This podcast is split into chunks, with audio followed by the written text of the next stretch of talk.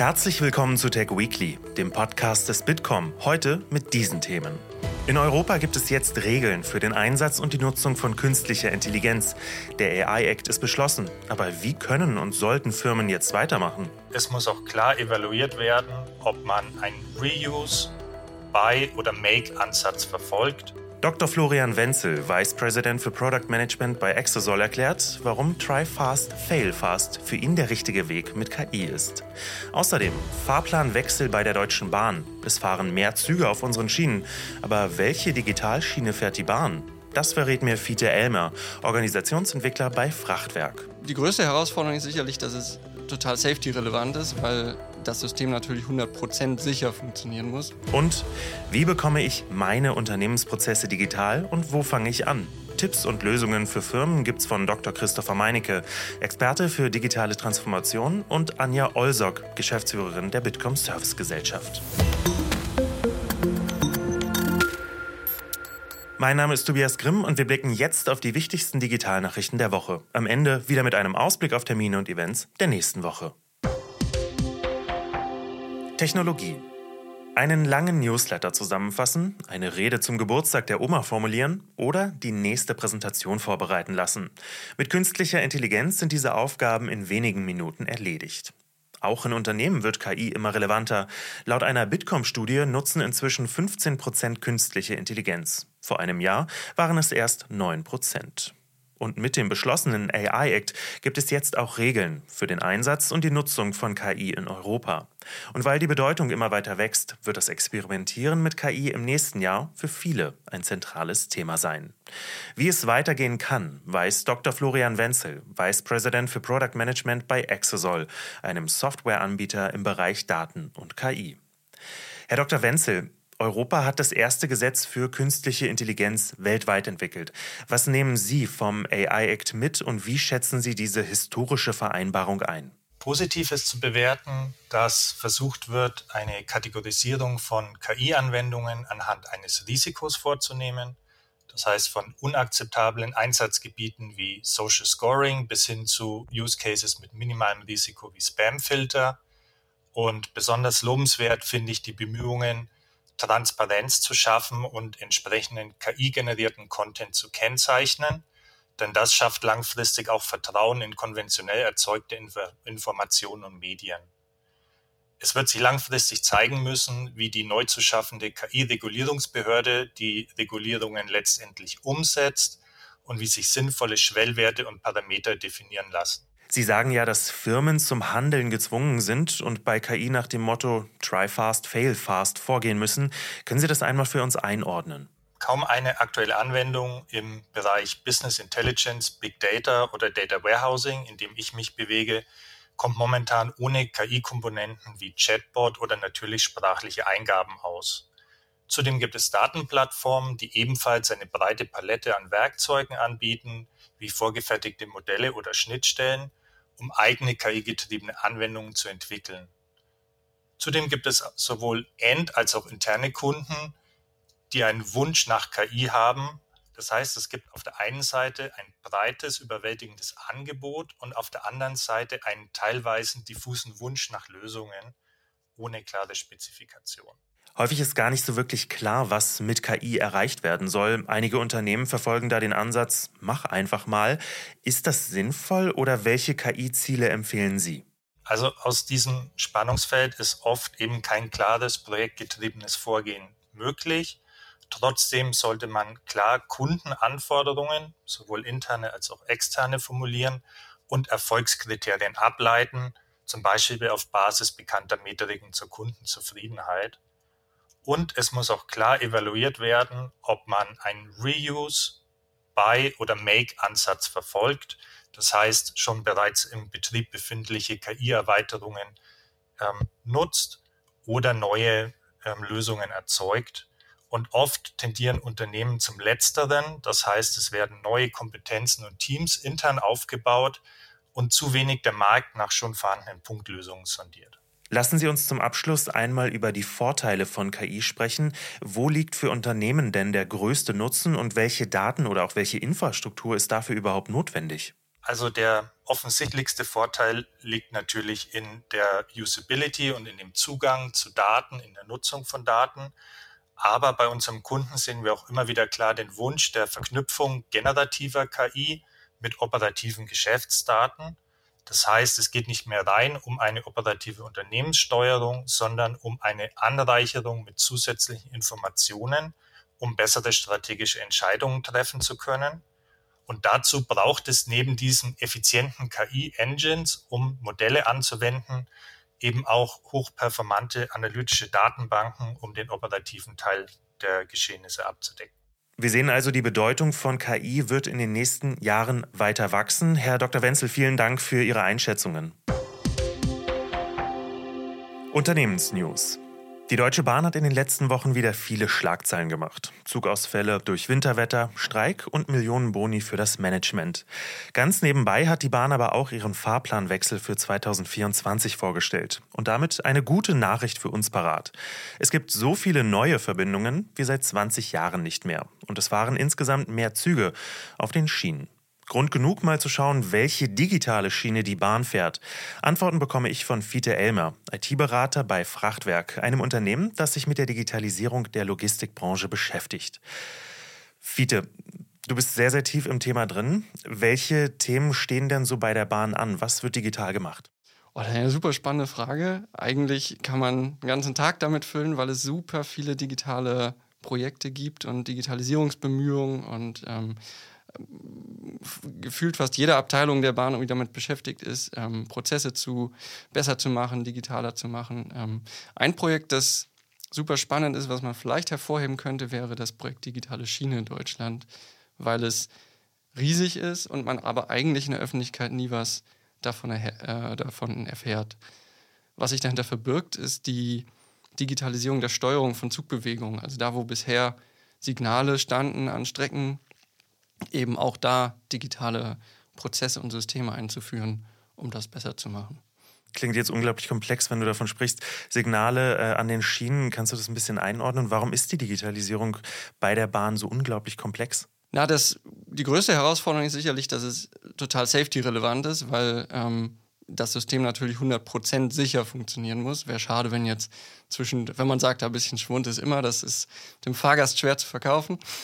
Ähm, grundsätzlich ist die große Herausforderung eigentlich auch eine sehr gute Entscheidung, nämlich dass man sich entschlossen hat, nicht einen Hersteller damit zu bemühen, alle Systemkomponenten herzustellen und sich von dem abhängig zu machen, sondern eben zu sagen, hm, wir wollen das bewusst aufsplitten und allen Herstellern, die irgendwie Interesse daran haben, die Möglichkeit geben, äh, Komponenten beizusteuern. Und das reicht von ähm, sogenannten Balisen im Gleis. Das kann man sich als äh, eine Art ähm, äh, NFC-Tag vorstellen, der dem Zug sagt, wo er jetzt eigentlich gerade ist. Ähm, über die Einheiten, die auf Zügen sind, die eben mit diesen Tags kommunizieren, äh, bis zu 5G, damit der Zug mit dem Stellwerk reden kann, wo er jetzt zu fahren hat, ähm, wie schnell er fahren darf, wo er anhalten muss, aber eben auch die ganze Digitalisierung der Stellwerke, ähm, das sogenannte digitale Stellwerk ähm, das eben diese ganzen Zugbewegungen steuert, die ganzen, äh, das Stellen von Weichen etc. pp.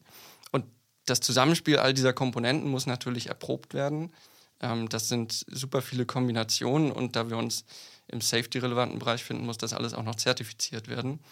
Mm, und das ist äh, ein etwas größerer Aufwand. Momentan ähm, ist der Plan, dass ähm, bis 2030 ungefähr Schnellläuferprogramme durchgeführt werden, um Technologie zu erproben. Mhm, und dann soll ab 2030, das wird dann sicherlich auch Auswirkungen auf den Fahrplan haben, der große Digitalisierungshub kommen. Und Stand jetzt sollen dafür bis zu 60 Milliarden Euro bereitgestellt werden wenn du das jetzt alles so erzählst, sind ja unglaublich viele Daten da. Also ich meine, wir haben Daten am Bahnhof, wir haben Daten in den Zügen, wir haben auch schon in den Apps total viele Daten. Welche Daten nützen bei der Digitalisierung der Bahn wirklich ganz besonders und wie können wir die auch brauchbar machen am Ende? Ja, die wichtigsten Daten sicherlich sind ja die Fahrplandaten. Ähm, wir hatten jetzt ja gerade den Fahrplanwechsel ähm, und die Neuberechnung und Optimierung des Fahrplans. Ähm, die sind natürlich für alle, die die Bahn nutzen, sicherlich auch die wichtigsten Daten. Ähm, was da ganz spannend ist, was auch wenige wissen, ist, dass man über das Open Data Portal von der DB Mindbox auch jetzt schon alle Fahrplandaten ähm, per API abrufen und nutzen kann, ähm, völlig kostenfrei. Was in Zukunft sicherlich noch viel cooler wäre, ähm, wäre auch die Live-Daten zu bekommen, um selber als Unternehmen, als Privatperson damit arbeiten zu können, zu wissen, wo ist mein Zug jetzt eigentlich gerade und sich nicht immer nur auf den DB-Navigator verlassen zu müssen. Also wir können davon ausgehen, da wird auf jeden Fall nochmal ein ordentlicher Digitalisierungsschub auf der Strecke kommen. Fiete, erstmal vielen Dank für deine Einordnungen. Sehr gerne. Wirtschaft. Nicht nur für die Bahn, auch für andere Unternehmen ist die digitale Transformation eine wichtige Aufgabe. 60 Prozent der deutschen Firmen sind laut einer Bitkom-Studie der Meinung, dass ihnen Wettbewerber aus der eigenen Branche voraus sind, wenn sie früher mit der Digitalisierung begonnen haben. Aber wo fängt man an und wie digitalisiere ich mein Unternehmen überhaupt? Fragen, die Dr. Christopher Meinecke, Bitkom-Experte für digitale Transformation, beantwortet und Geschäftsführerin der Bitkom Servicegesellschaft Anja Olsok spricht über passende Lösungen und Technologien, die auf der Transform, dem neuen Event zur Digitalisierung von Geschäftsprozessen, angeboten werden. Christopher, lass uns mal bei dir beginnen und inhaltlich drauf gucken. Wo fange ich denn an, mein Unternehmen zu digitalisieren und wie mache ich das überhaupt?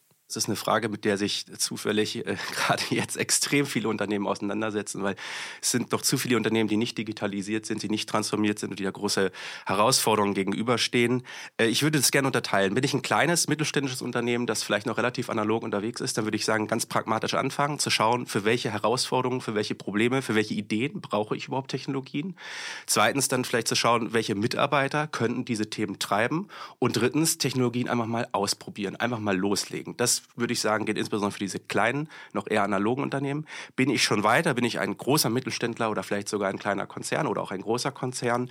Äh, bin ich schon Teil digital? Dann würde ich es ein bisschen strategischer angehen, indem ich einerseits eine Digitalstrategie aufsetze. Die muss ich auch personell verorten, also idealerweise beim Vorstand, noch idealerweise mit einem äh, CDO, den ich einsetze. Ich muss investieren, das muss man klar sagen. Es kostet ein bisschen Geld, es kostet ein bisschen Zeit, das ist aber gut investiert.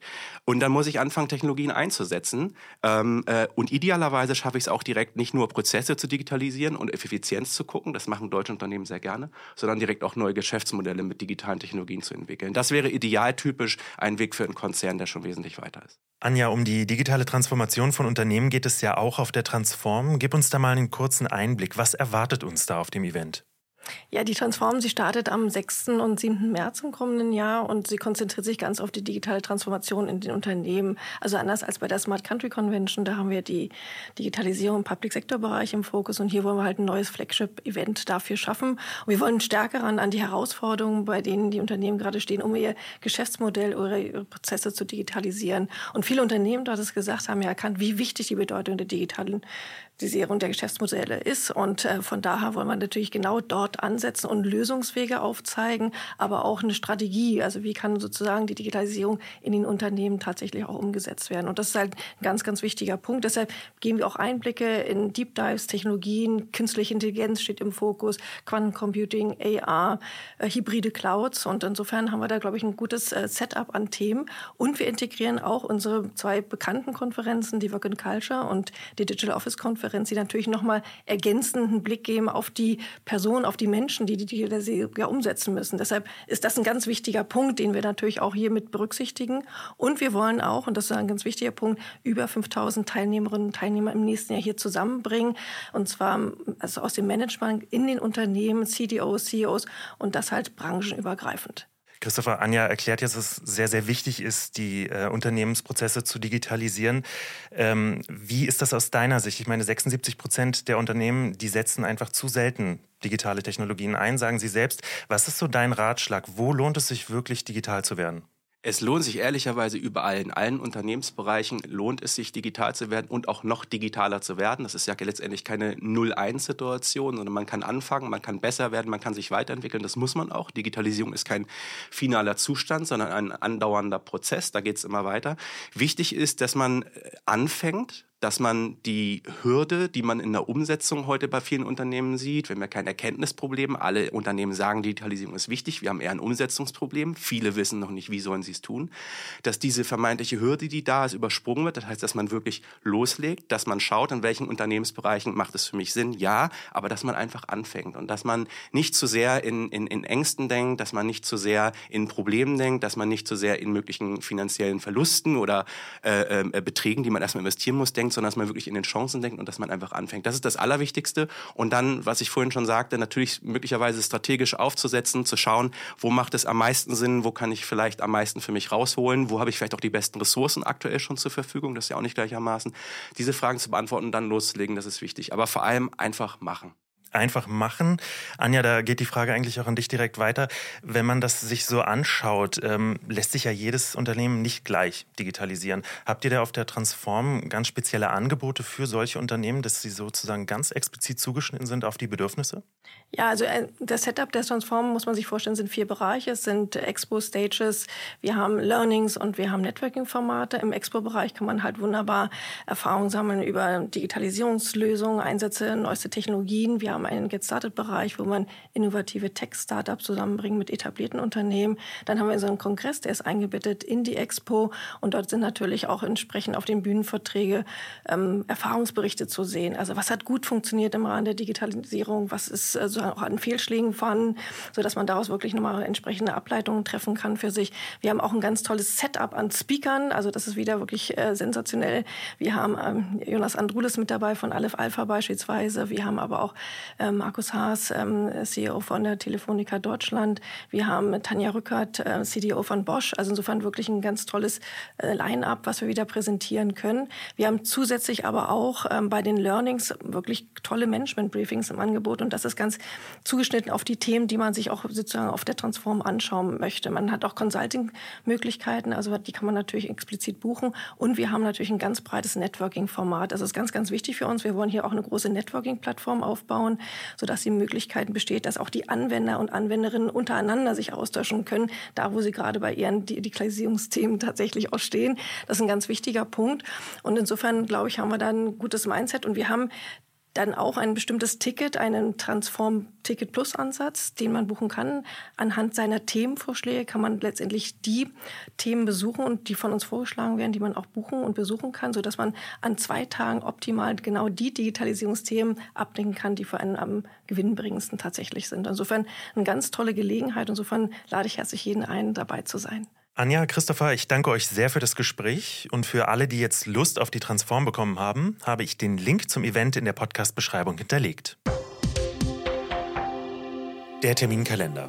Heute mit einem schmalen Ausblick auf die Woche vor Weihnachten, also Kalenderwoche 51. Denn der Bundestag hat schon die Weihnachtspause eingeläutet und auch in Brüssel ist es weihnachtlich ruhig.